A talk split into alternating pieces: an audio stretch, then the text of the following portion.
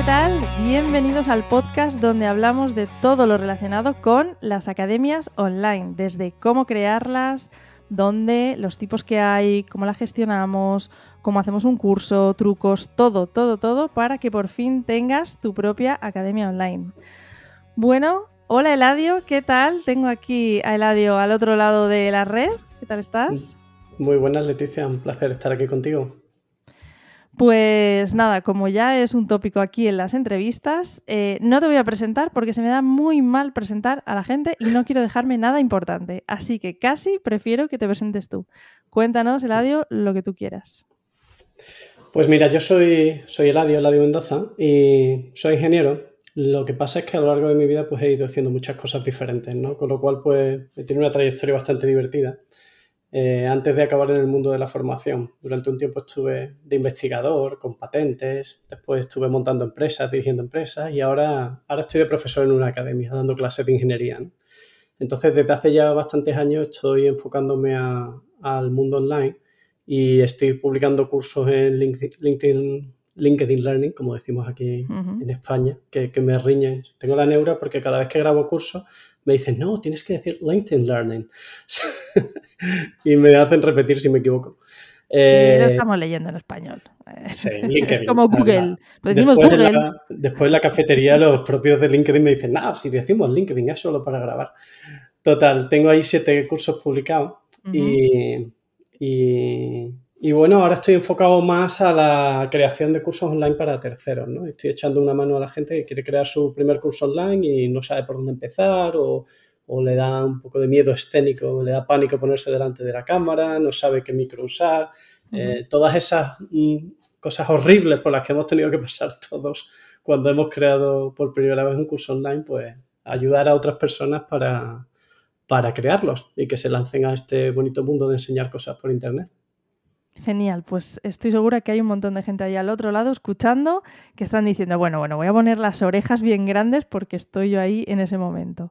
Entonces, eh, no sé si nos puedes contar cómo ha sido eso de pasar de la parte presencial, ¿no? De dar cursos presenciales a dar cursos online. Pues la verdad es que fue, como tantas cosas en la vida, fue un poquito mezcla de, suerte y casualidad. Eh, yo llevaba ya muchos años dando clases presenciales me gusta mucho la formación, se me da bastante bien. Y, en, un momento, mm, yo estuve varios años mm, publicando en un blog eh, sobre Apple. Bueno, eso fue en otra vida, cuando los blogs estaban todavía de moda. Y, en aquella época. volviendo. Sí, ahora están volviendo en un modo mixto con, con mail, blog raro, un rollo Substack, pero en aquella época era lo único que había.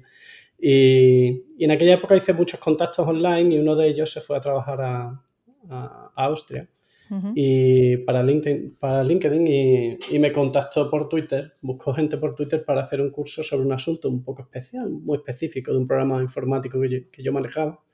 Y me dijo, bueno, pues, pues nada, pues ¿quieres grabar un curso conmigo? Y dice, venga pues vente a Austria, porque esta gente graba los cursos en, Austria, todos los cursos de la Biblioteca de Español los graban allí. Entonces fue, fue una cosa muy divertida, porque claro, LinkedIn, que la gente, no todo el mundo lo sabe, pero lo compró Microsoft, es una empresa como un demonio. Tiene unos recursos tremendos y allí tiene unos estudios de grabación súper profesionales y la verdad es que fue una experiencia muy, muy guay. Y a partir de ahí ya me, me lancé a tope. Te atraparon, ahí los cursos online te atraparon. Claro, porque es que al final eh, lanzarse a hacer cursos online, la mayor dificultad es, mental. Es que yo cada vez lo tengo más claro. Siempre nos ponemos excusas de que no sé qué micro voy a usar, no sé qué voy, mm, dónde lo grabo, qué fondo pongo, qué ropa me pongo.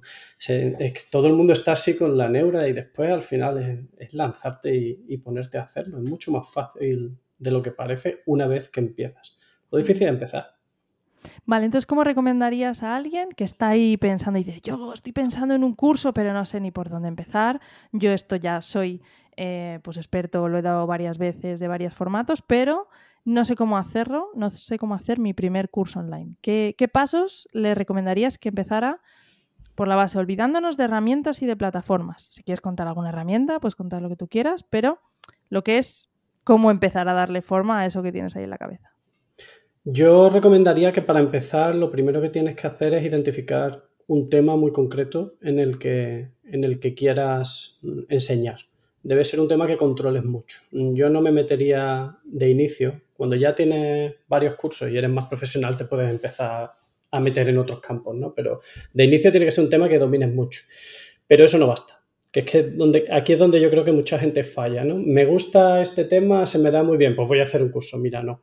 Si tú quieres hacer un curso y que eso después alguien te quiere pagar, te quiera pagar por el curso, además ese curso tiene que interesar a la gente.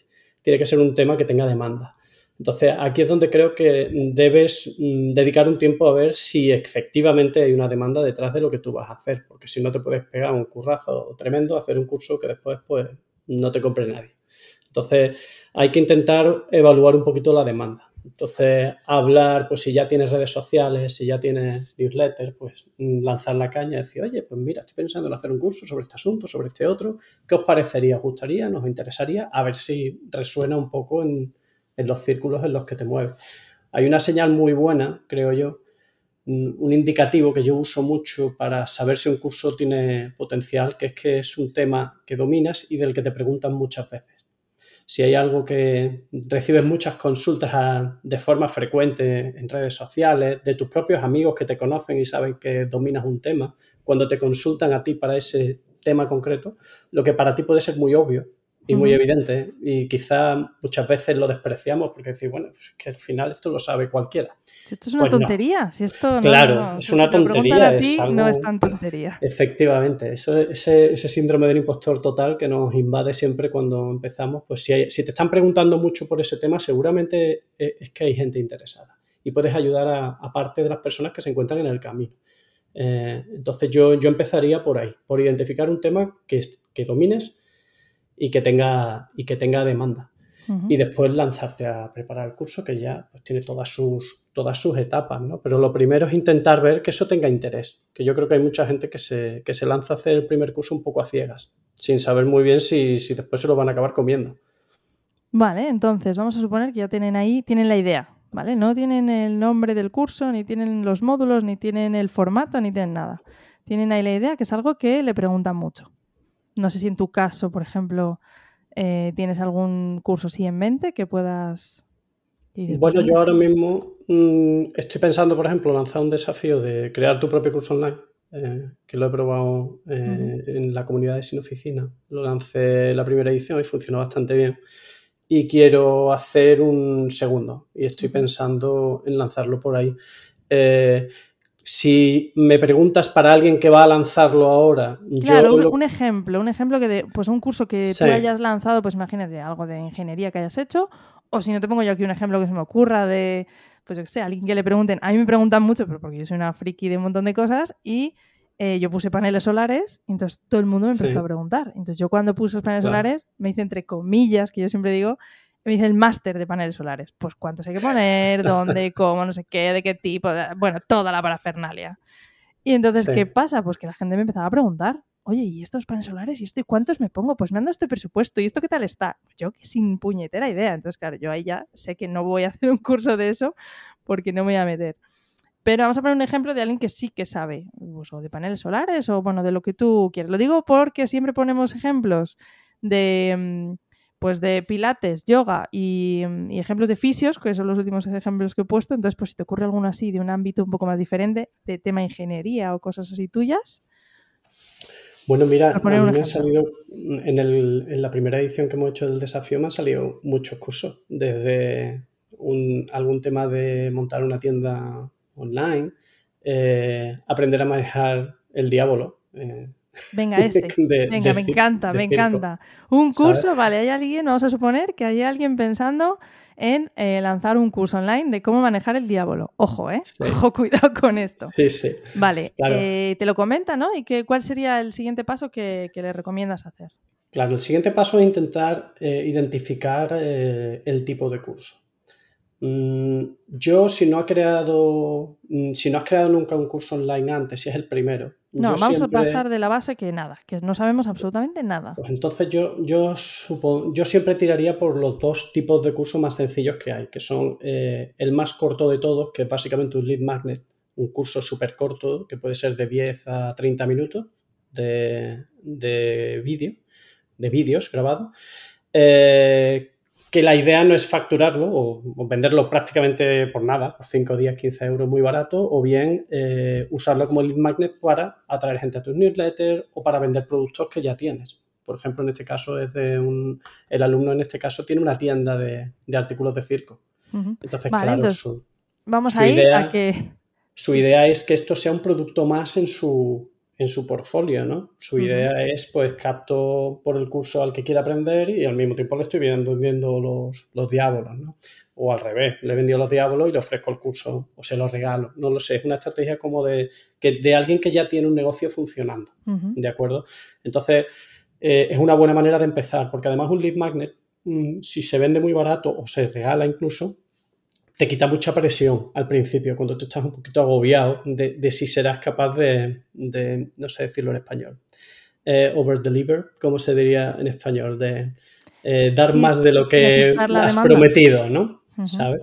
Eh, entonces, siempre tu primer curso tienes muchas neuras, tienes muchos miedos, te sientes muy incómodo delante de la cámara, estás muy nervioso. Entonces, ese tipo de cosas eh, se, se, reducen mucho si, bajas la duración del, curso, del tirón, si te haces una cosa poco ambiciosa. Entonces, el primer tipo sería un lead magnet, que sería pues para atraer a la gente. Eh, después de ese, o en vez de ese... O sea, tú recomendarías entonces primero elegir un poco la temática, que eso ya lo hemos visto, luego ver si hay eh, interés en eso que, estás ahí por hacer. Demanda, sí. Y luego lo siguiente sería crear algo, pero pequeñito, ¿no? Sí, en todo caso pequeñito. Yo, claro, porque es que además eh, un fallo típico de, de, novato es intentar hacer algo demasiado ambicioso. O sea, yo soy el máquina en, yo qué sé, en e-commerce. Voy a hacer un curso para crear un e-commerce desde cero. Y creas un curso de dos horas. Y cuando terminas te das cuenta de que los primeros vídeos que grabaste eran una basura, porque cuando empezaste a grabar eran, no sabías ni la mitad de la mitad de lo que sabes cuando, cuando llevas una semana o dos grabando. Entonces te das cuenta de que tienes que tirar mucho trabajo a la basura. Entonces lo que hay que hacer es empezar más pequeño, poner el, objetivo mucho más bajo. Y yo siempre recomiendo lanzar un lead magnet muy corto, un curso corto de 10 a 30 minutos o un curso corto de objetivo rápido, de como mucho 60 minutos. Cuando digo curso de objetivo rápido me refiero a decir, pues oye, es que eh, es un curso para conseguir esta cosa en específico. Puede ser para manejar el diablo en una semana. Puede ser para tener un e-commerce funcional en un mes, en un para día. Aprender a lanzar el diablo y que no se te caiga. Vale. Claro. y, dos y tres trucos para quedar bien con tus amigos en una fiesta. Pero tiene que ser una cosa que el alumno, cuando lo compre el curso, cuando lo diga, mm, ¿qué es lo que voy a obtener ¿Qué, hay aquí para mí? Como yo digo siempre, ¿no? ¿Qué es tú? ¿Por qué tengo que hacer este curso? ¿Qué es lo que voy a ganar? ¿Por qué merece mi, dinero, si es que hay que pagar algo? Eh, y sobre todo mi tiempo, porque muchísimas veces el coste más grande de un curso es hacerlo, es verlo, que, mucha gente, como, como digo algunas veces, eh, igual que digo que que la, comprar libros y leer libros son aficiones diferentes, eh, comprar cursos y ver cursos también a veces son aficiones diferentes, porque la gente los compra y dice, ya lo veré. Y se queda ahí en el cajón. Me parece que como lo has comprado, ya has conseguido eso que te prometía el curso. Efectivamente, es como apuntarse al gimnasio, pero después no vas. pues, pues parecido. Entonces... tenemos eso, ¿no? Tenemos el título, tenemos la... Eh, si hay un poquito de demanda o no, que luego puede pasar cualquier cosa. Tenemos un formato corto, ¿Recomiendas algo en concreto que digas, pues mira, mejor en audio, mejor en vídeo, mejor en PDF, mejor en directos, mejor en lo que sea? Yo aquí personalmente mi opinión es vídeos en formato microlearning, vídeos cortos, un curso formado de pocos vídeos cortos eh, hasta la duración del curso. Si es una hora, pues...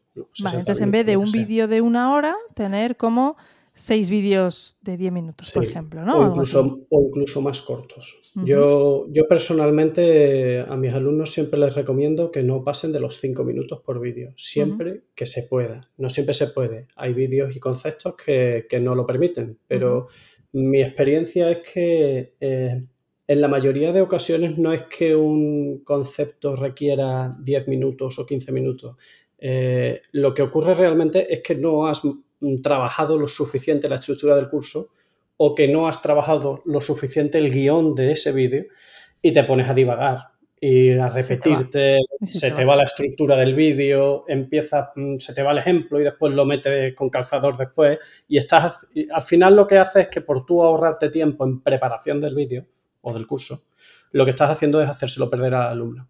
Y le estás vendiendo un vídeo, eh, un curso que lo mismo tiene dos horas, pero que tú lo podrías haber grabado bien currado, bien estructurado en 30 minutos. Eh, eso también un poquito, tú sabes, hay mucho rollo de que si vendes un curso de dos horas es mejor que uno de 30 minutos. Yo estoy drásticamente en contra de esa, de esa idea. El tiempo de, de los alumnos es, es muy valioso y si eres capaz de contar lo mismo en menos tiempo, es mejor curso.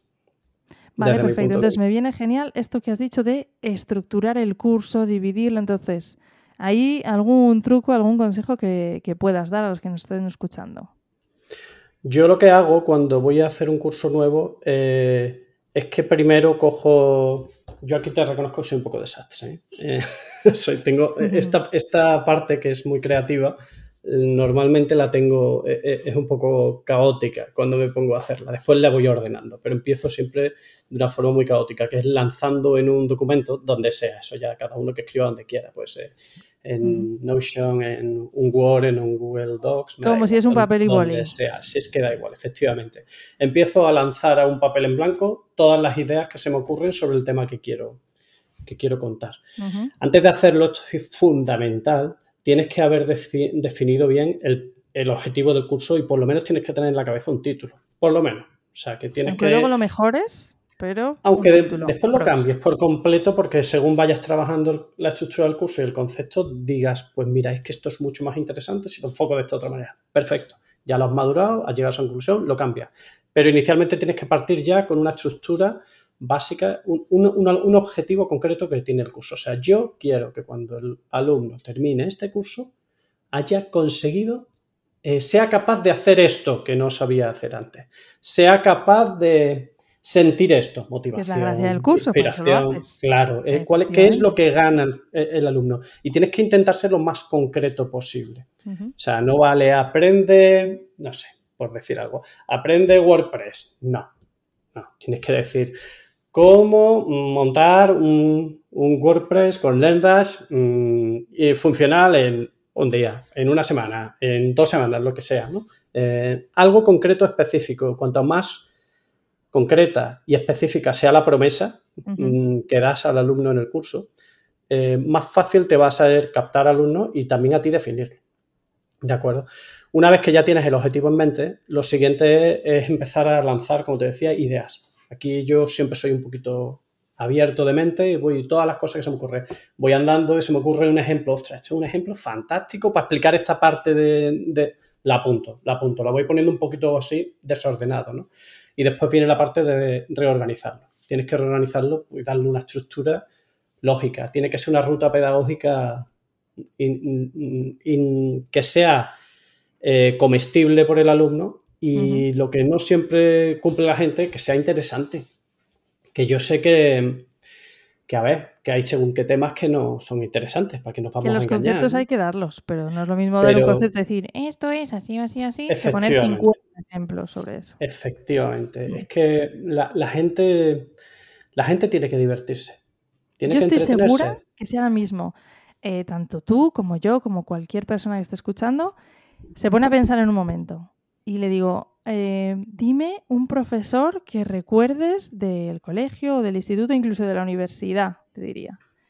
Seguro que se te vienen uno o dos a la mente, no se te vienen más. Unos, seguramente por lo malos que eran, que también.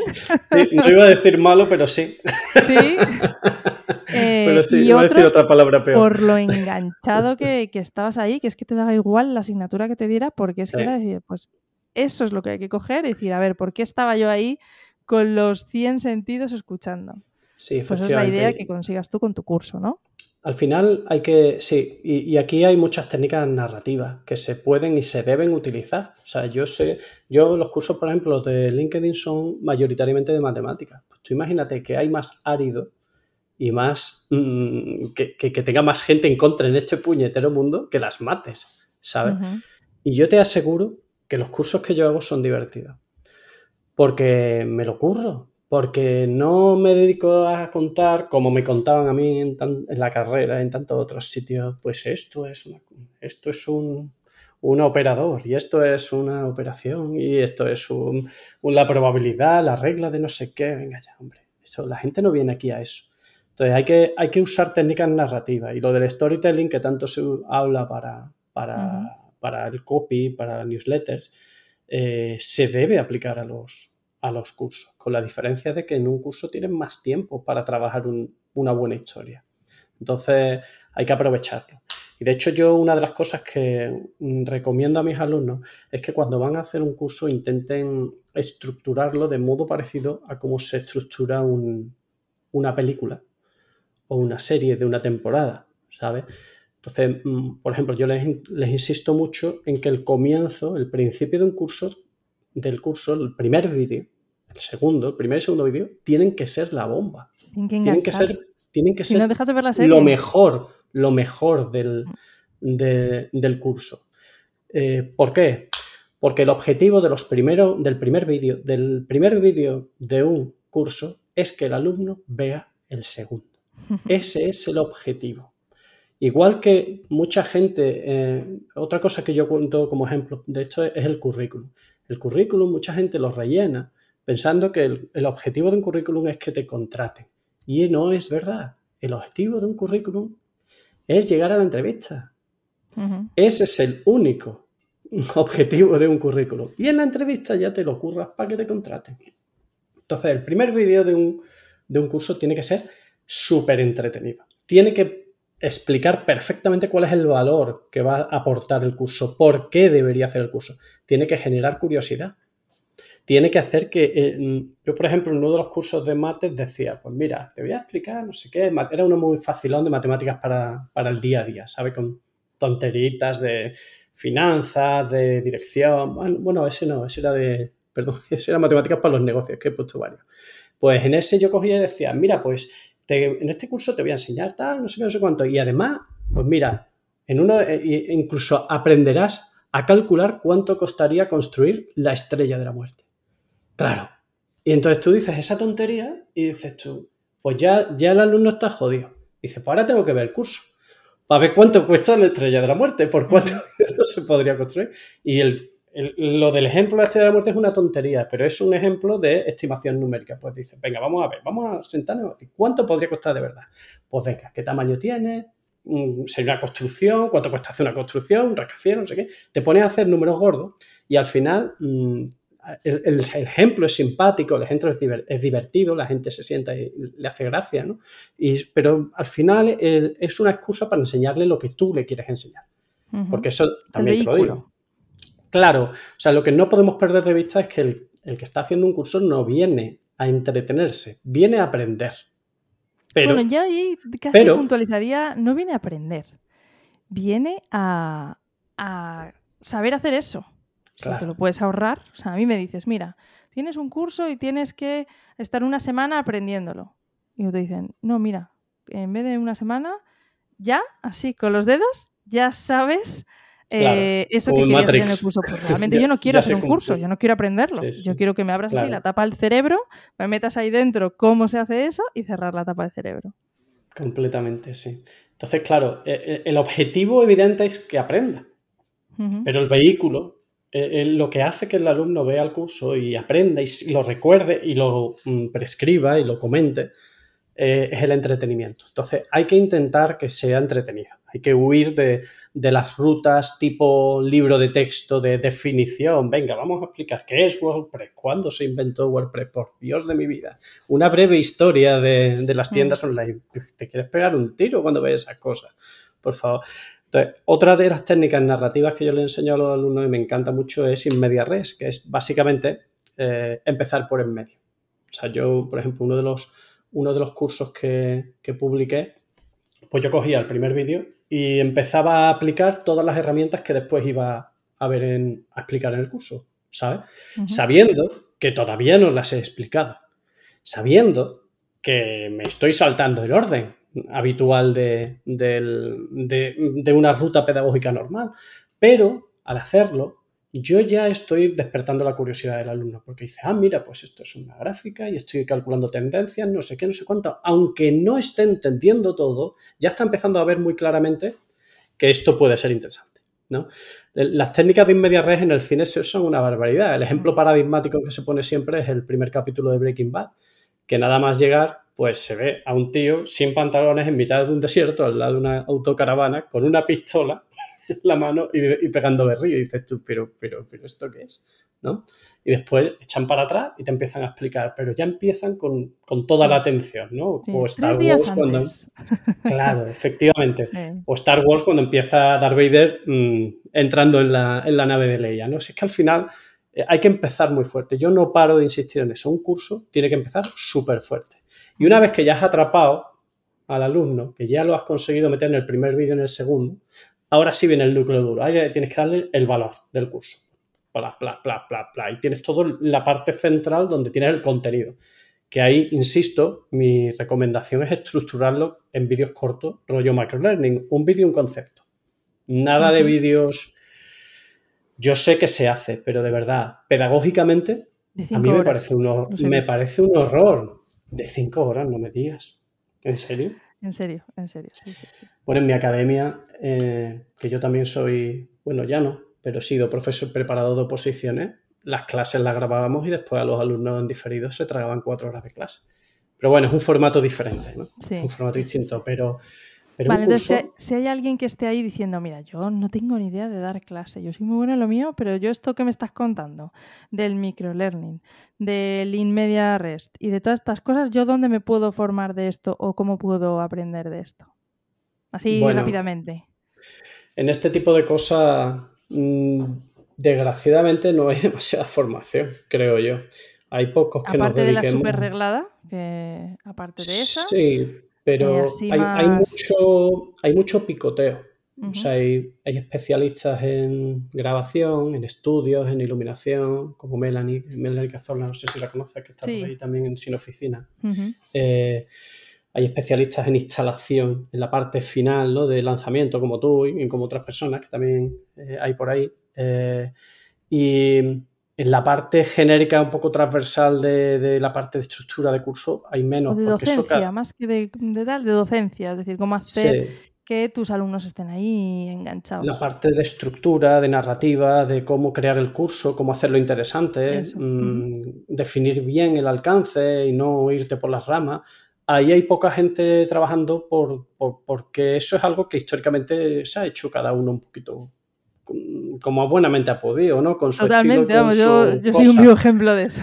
Pero a base de dar cursos y de darte, y de darte Pero yo cada vez tengo más claro que, los formatos actuales exigen vídeos cada vez más cortos, más al grano, mm, entretenidos, rápidos y que no te hagan perder el tiempo. Y TikTok es un poco la viva muestra de que, de que el luchamos por captar la atención de las personas, ¿no? Entonces es difícil. Si es que yo mismo veo un vídeo que me ponen por Twitter, por donde sea, me, enlazan, no sé qué, un webinar de, de 60 minutos. ¡Wow! Yo qué sé, es que me, yo paso, es que yo no me lo veo. De hecho, en ese formato tan largo, lo único que me funciona es lo que estamos haciendo ahora, que es el formato podcast. Que te lo pones ahí haciendo otra cosa. Te pones, estás haciendo otra cosa, estás andando, estás corriendo, yo qué sé, estás haciendo lo que sea, mm, lavando los platos, planchando, y, te pones a escuchar un podcast, ¿no? Pero, pero uno que te dedique atención plena con vídeo y audio, tiene que ser corto para que tú puedas parar, seguir, parar, seguir, que en un rollo fácil, ¿no? Tipo Netflix, que, que se consume casi sin coste, ¿no? Eso es. Genial, perfecto. Vale, pues ya tenemos la parte de mm, docencia, por así decirlo, ¿no? Lo hemos dividido Parte en de contenido, sí, de planificación y contenido. Planificación y contenido, perfecto. Pues ya tenemos mm. ahí la fase de planificación y contenido. ¿Cuál sería lo siguiente? Lo siguiente es estructurar, vamos, el índice, el índice, hacer un índice de contenido. Aquí es donde hay que, típicamente pasa que según en la fase de, de brainstorming en la que ha ido cogiendo ideas, típicamente se, te han ocurrido un montón de cosas. Y según las vas trabajando, cada vez te parecen más interesantes. Ah, ostras, pues también puedo contar esto. Ostras, pues también puedo contar esto. Y mm. esto empieza a añadir pa, pa, pa, pa, pa. Bueno, mi, mi, recomendación, casi, que casi no falla, es que una vez que hayas hecho una lista de todos los vídeos que quieres hacer, que la dividas en dos. Que, los corto, que te cargues la mitad. Porque casi sin excepción, el curso que acabas de visualizar eh, es mucho más largo del que deberías hacer. Porque no es que, pero es que yo sé esto y quiero contarlo. Sí, es verdad. Pero te tienes que mentalizar de que no tienes por qué contarlo en el primer curso. No, el curso, no, el curso no va de ti. O sea, no va de lo que tú sabes. claro, no es un curso de todo lo que sé sobre este asunto. Por eso yo decía. Me encanta escucharlo de otra persona. Me encanta. Por eso insisto tanto en lo de empezar antes de, antes de liarte a escribir el índice, que mucha gente empieza por el índice. Y a ver, si tienes un vicio espantoso, pues lo mismo te funciona y todo. Pero mi experiencia es que no debe ser así. Primero el objetivo del curso, el alcance del curso. ¿Qué quieres conseguir para el alumno? Y a partir de ahí, todo lo que se salga, te lo cargas. Y misericordiamente, de verdad.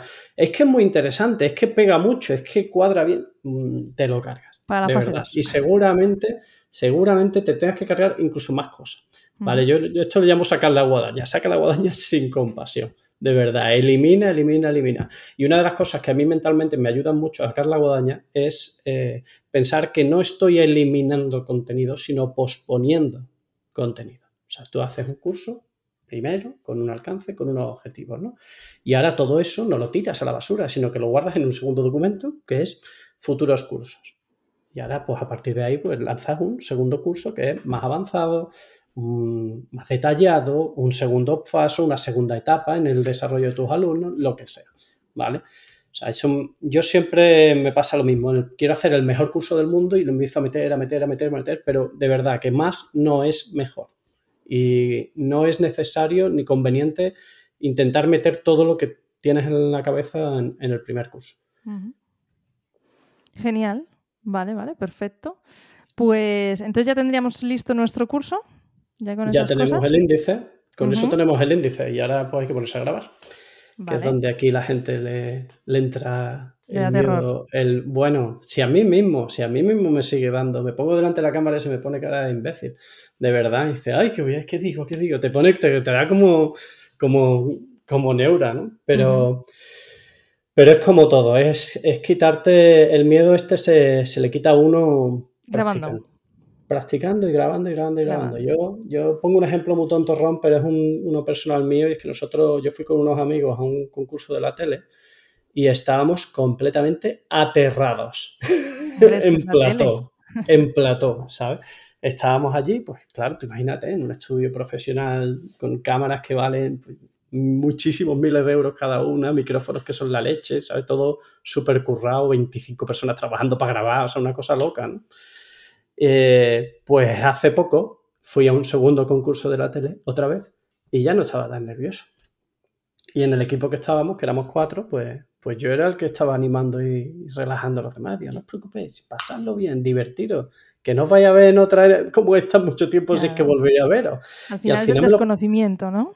Claro, al final es un poquito el miedo. Te, montas tú muchas películas de que va a ser muy difícil, de que voy a hacer el ridículo, de que, hoy no voy a ser natural, que soy muy gordo, que soy muy feo, que soy muy calvo. Te empiezan a traer todas las inseguridades del mundo.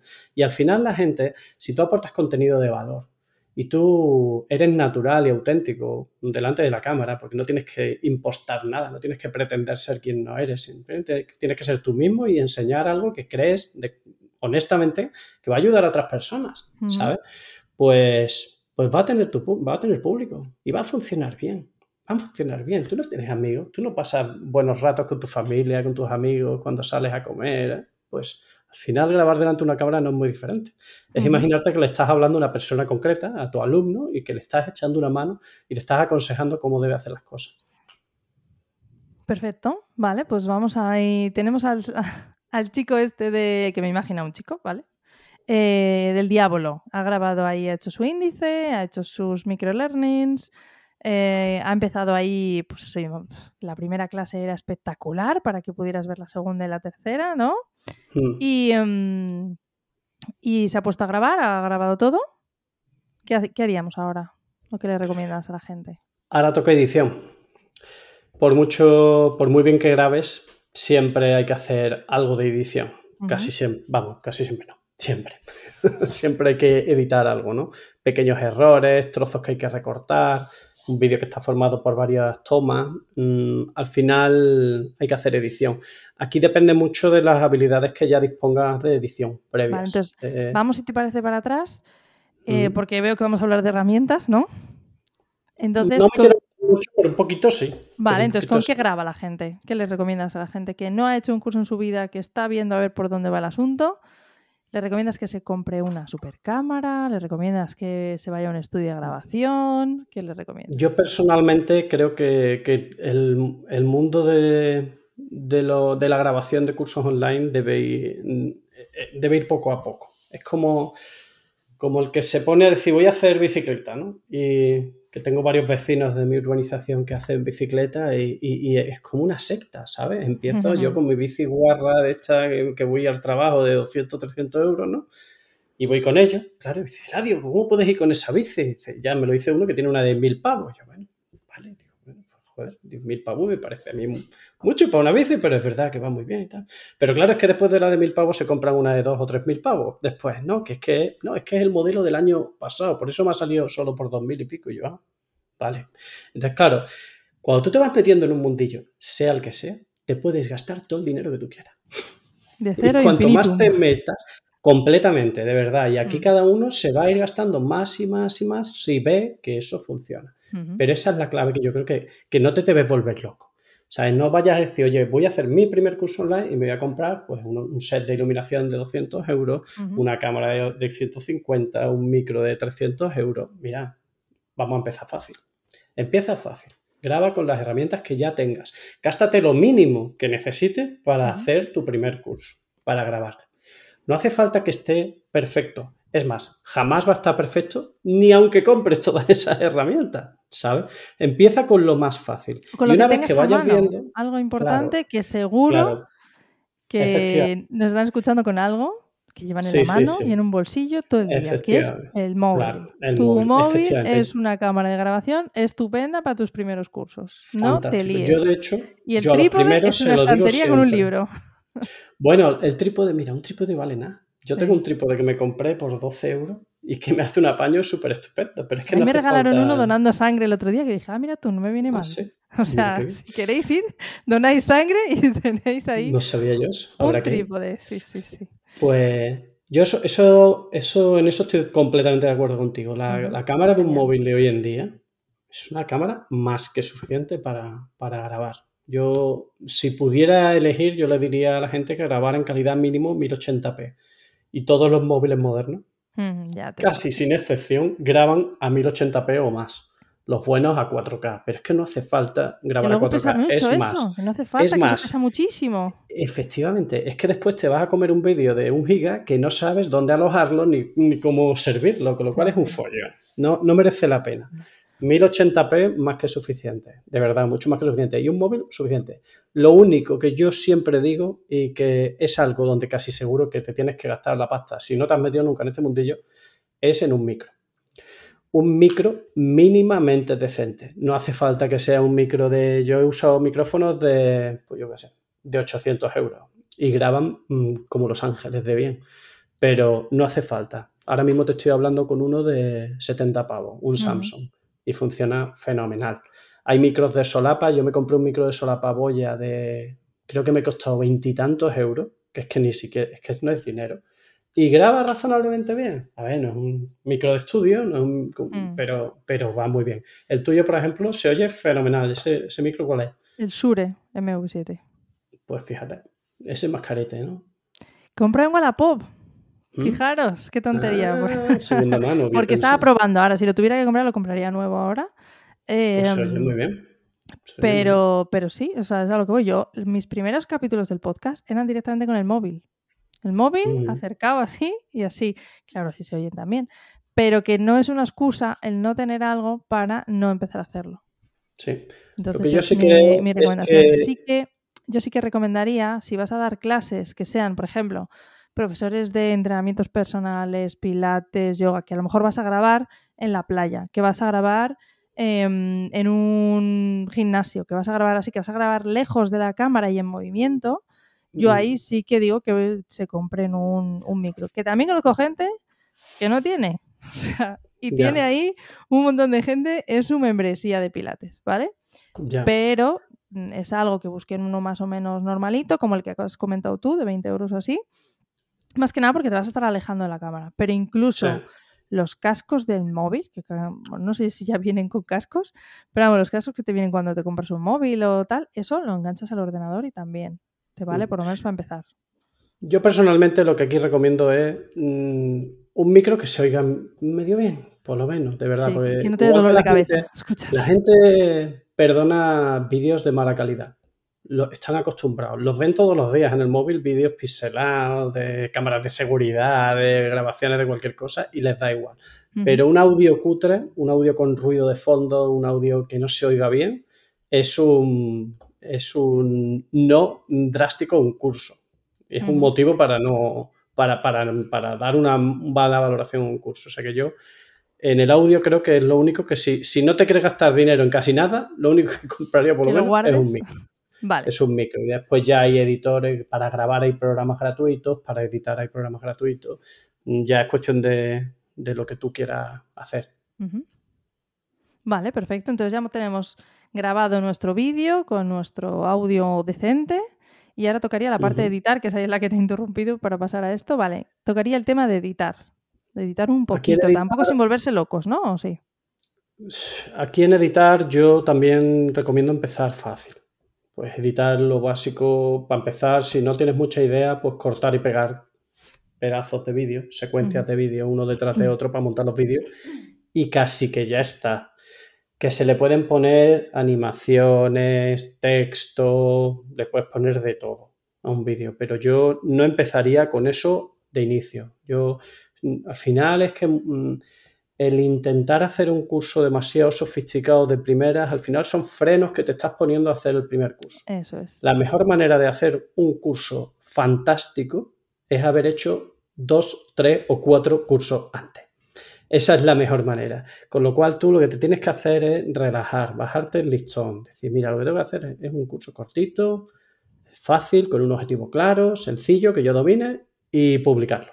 Y una vez que lo hagas, te va a decir, ya puedo hacer un curso mucho más interesante, más largo, puede durar una hora, puede durar una hora y media, puede ir a un público más, mm, puedo venderlo más caro. Ya, ya, ya estás dentro, ya has, has entrado en esta nuestra comunidad de los creadores de, de cursos, ¿no?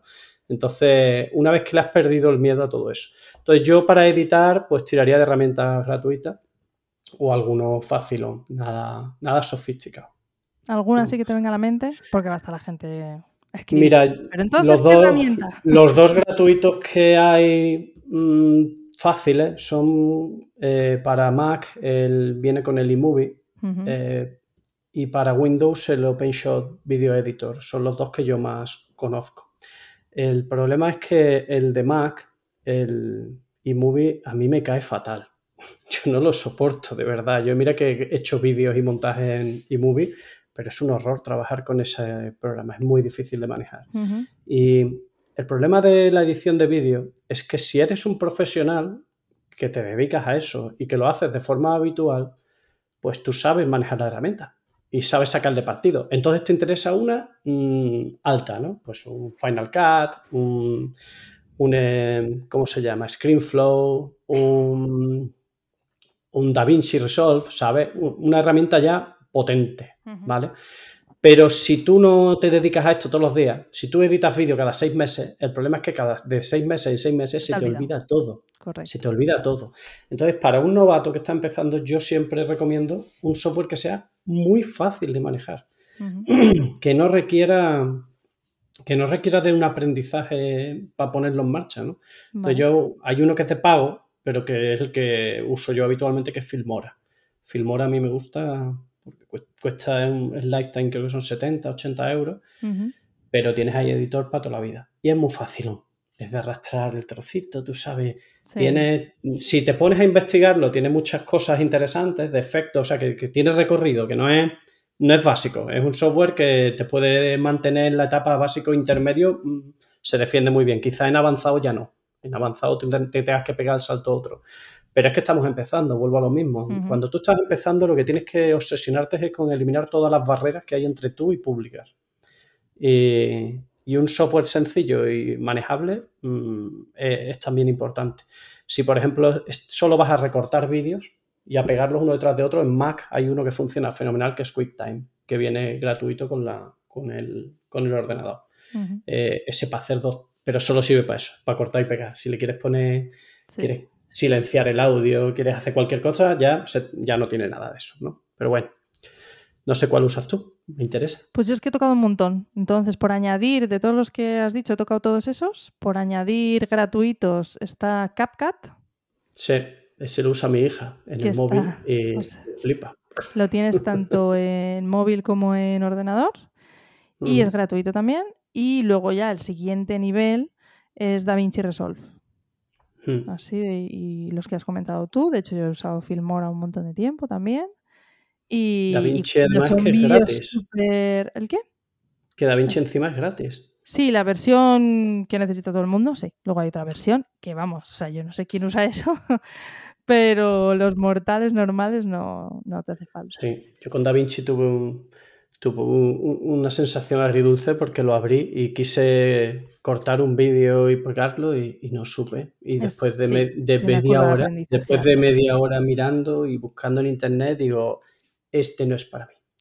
No es para mí, no me, no me sale a cuenta. Por lo que te digo, porque al final es que no te acuerdas Mm, de una vez para otra. Es como, es como, eh, yo le llamo eso el efecto IRPF, ¿no? Que es que como lo haces una vez al año, de año en año te tienes que acordar. Ostras, ¿y ahora esto dónde se metía? ¿En qué casilla? ¿Y esto desgrababa o no desgrababa? ¿Esto cómo se imputa? Porque Mm. yo lo tengo todo apuntado en un Word que le voy pasando a mí yo del año que viene para hacerle la vida un poquito más sencilla. Pero es que horrible, tardas porque de más año en entender año cómo funciona que en hacer esa chorrada Claro. que... Yo siempre me peleo con los píxeles. Cuando quiero pixelar, pues por ejemplo, con mu- muchos tutoriales que, que hago, pues eso, que a lo mejor no quiero que salga pues una cuenta bancaria o no quiero que salga una Lógico. contraseña o cosas así. Pues esas chorradas son las que más tiempo me llevan de, de editar.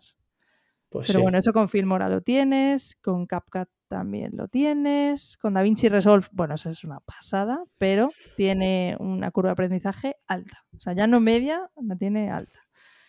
Y mm, así que nada, perfecto. Pues mira, un montón de herramientas que les ha salido aquí a la gente para que tengan para elegir. Vale, ya lo tenemos Pues editado. Tenemos un- ahí todas nuestras clasecitas, están todas perfectamente editadas.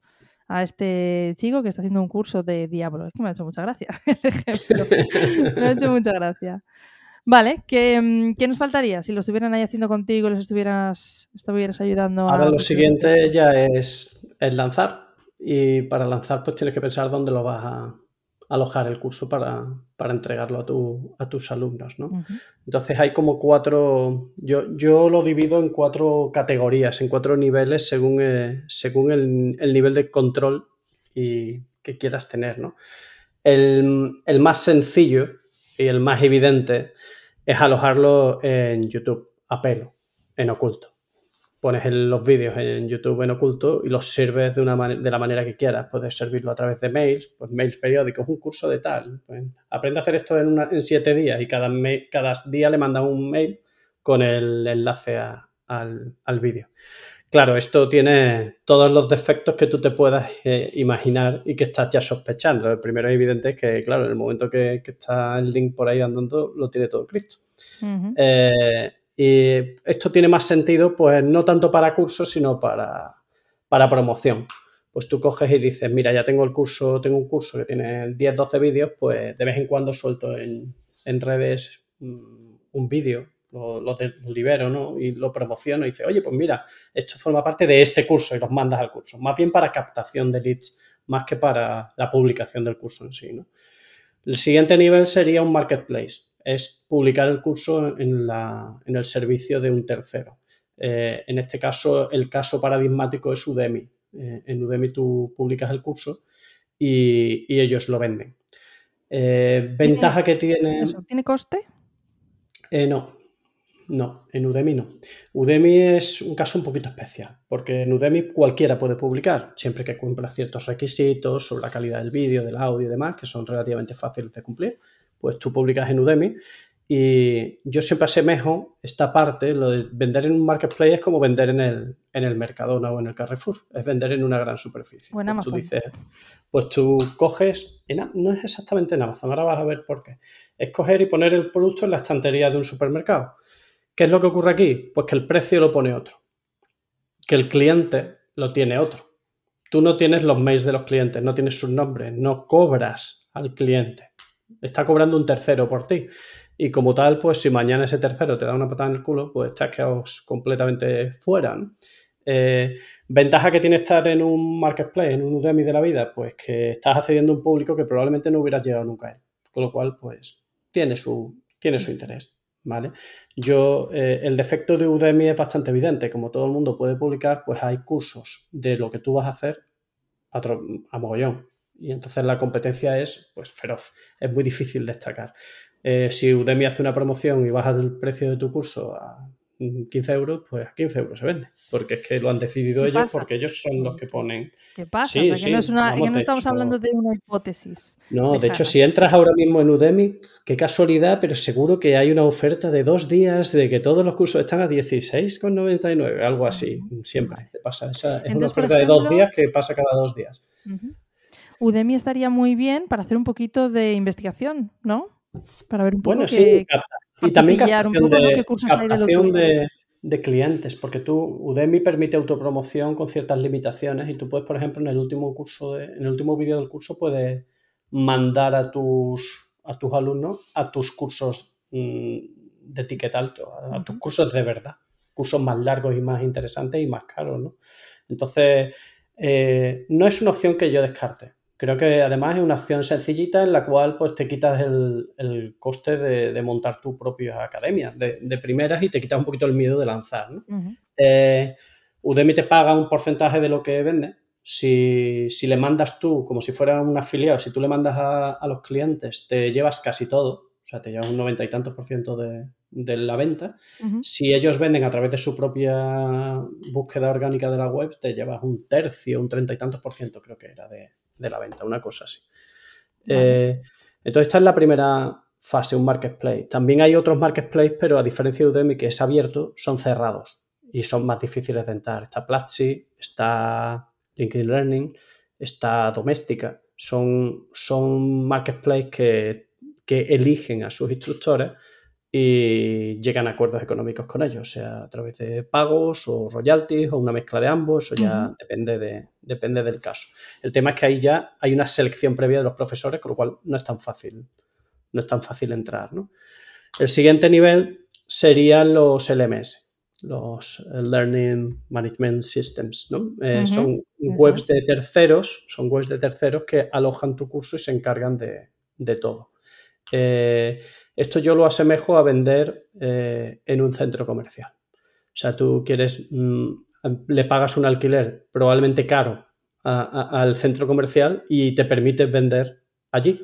Ventajas, pues no tienes que tener baño porque el centro comercial tiene su baño. Si se estropea la luz de tu local, viene el de mantenimiento, te la arregla sobre la marcha, ¿no? Básicamente estás, tienes que pensar que esto es pagas como una especie de alquiler, ¿no?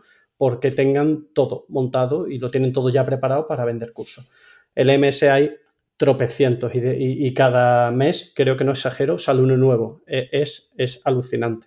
Los más importantes, pues los que están más de moda son Podia, mm, Thinkific, eh, Kajabi. mm, Hay un montón, hay un montón. Sí, de hecho estuvimos hablando con Ona, que es experta en esto, y nos estuvo Sí, contando un montón de herramientas y que esto va cambiando como la pólvora.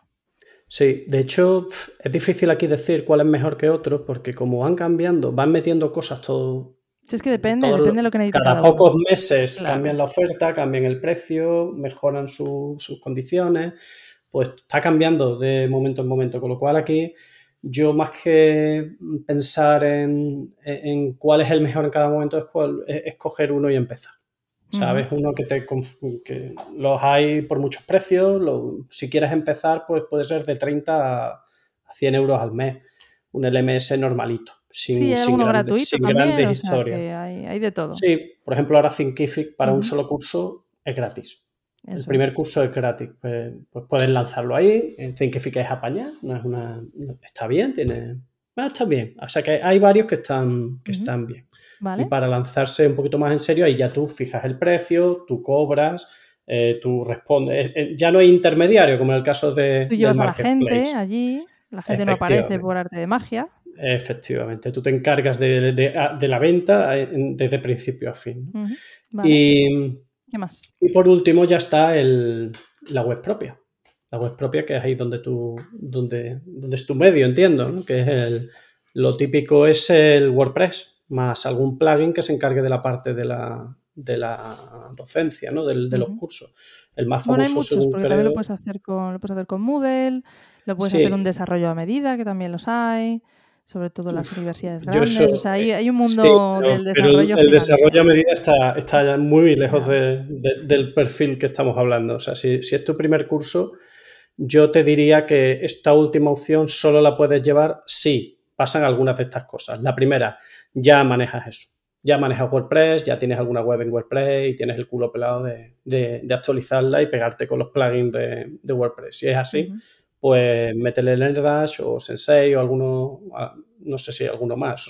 sí, hay un montón, pero muchísimos. Hay gratis, hay de pago. Y con eso arrancas. Y con eso arranca. Lo segundo es que tengas alguien de confianza que te lo haga y que, y que te lo mantenga, porque esa es otra de las cosas que la gente se olvida. O sea, que esto no es coger y digo, voy a contratar a Leticia, quiero que me monte la, el, WordPress con, con LearnDash, que me lo deje funcionando y ya está. No, porque el mañana se te rompe la web porque han actualizado no sé qué y no te funciona no sé cuánto y tienes un follón y tienes un lío como un demonio y estás llamando a un proveedor al que no le pagas pidiéndole, llorando que te atienda antes que a sus clientes que sí. Mm. Con lo cual, no. Al final es comprar una casa o alquilarla. Lo que comentabas, claro, comprar o alquilar. Esto último... tú cuando tienes tu propia casa tiene pros y contras y cuando estás alquilado tienes tus pros y contras, exactamente mm. igual. Resumiendo el, símil que te ponía al principio, el, marketplace sería mm, vender en, eh, poner tu producto en el mercado, ¿no? El LMS sería tener una tienda alquilada dentro de un centro comercial que te hace todos los servicios complicados. Y la web propia sería tener una tienda tuya en la calle. Que si se rompe una tubería, tú la tienes que arreglar corriendo porque se te inunda el local. entonces, son, por poner tres símiles que todo el mundo entiende en la cabeza. ¿no? Entonces, la web propia también la gente muchas veces piensa que es gratis y bueno, a ver, no, no es gratis. No, no es mm, gratis. Es verdad. Es muy económico, es pero una solución que te puedes complicar todo lo que quieras. Pero claro, y, que requiere un mantenimiento. Y que, no, se olvide eso, que, es que no es ponerlo y ya está. Que es que dentro de un año lo mismo estás incumpliendo la ley porque han cambiado no sé qué cosa y no lo estás actualizando. Es que esto cambia todo el rato, ¿sabes? Y cuando es tuyo, pues tú te lo tienes que curar.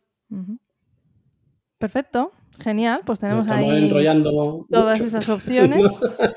y se nos va aquí, claro, es que tratamos unos temas súper interesantes que nos vamos. Esto perfectamente podríamos no estar grabando. sí, total. Porque esto es algo que nos encanta. Vale, entonces para, terminar, así algún curso curioso, alguna anécdota así curiosa que hayas tenido con algún curso, ah, igual que lo del diablo, que a mí me ha encantado, el curso del diablo, pues ¿tienes ahí en mente alguna... a mí hay una cosa que me pasa siempre, siempre, de verdad, mira que llevo años y años en esto, ¿eh? pero siempre, y es que cada vez que voy a hacer un curso nuevo, digo, venga, voy a hacer un curso sobre este asunto. Me paso unos días antes de empezar que estoy con la neura de que, de que ¿y qué voy a contar? ¿Qué voy a contar? Soy un fraude, no sé nada de esto, pero si es que este tema no lo domino tanto como yo creía, ¿por qué me habré metido en el berenjenal de montarme esto? O sea, me entra un miedo tan brutal. Y fíjate que es una tontería, mm, a base de cursos y cursos y cursos, sé perfectamente que eso, esa sensación de inseguridad desaparece una y otra vez sistemáticamente en cuanto te pones a hacerlo en cuanto te pones a prepararlo. Dices, venga, pues mm. es que no sé la estructura que voy a contar, cómo lo voy a hacer. Y cuando te pones a trabajar, el problema que en tu cabeza era una bola inmensa, después mucho más pequeño.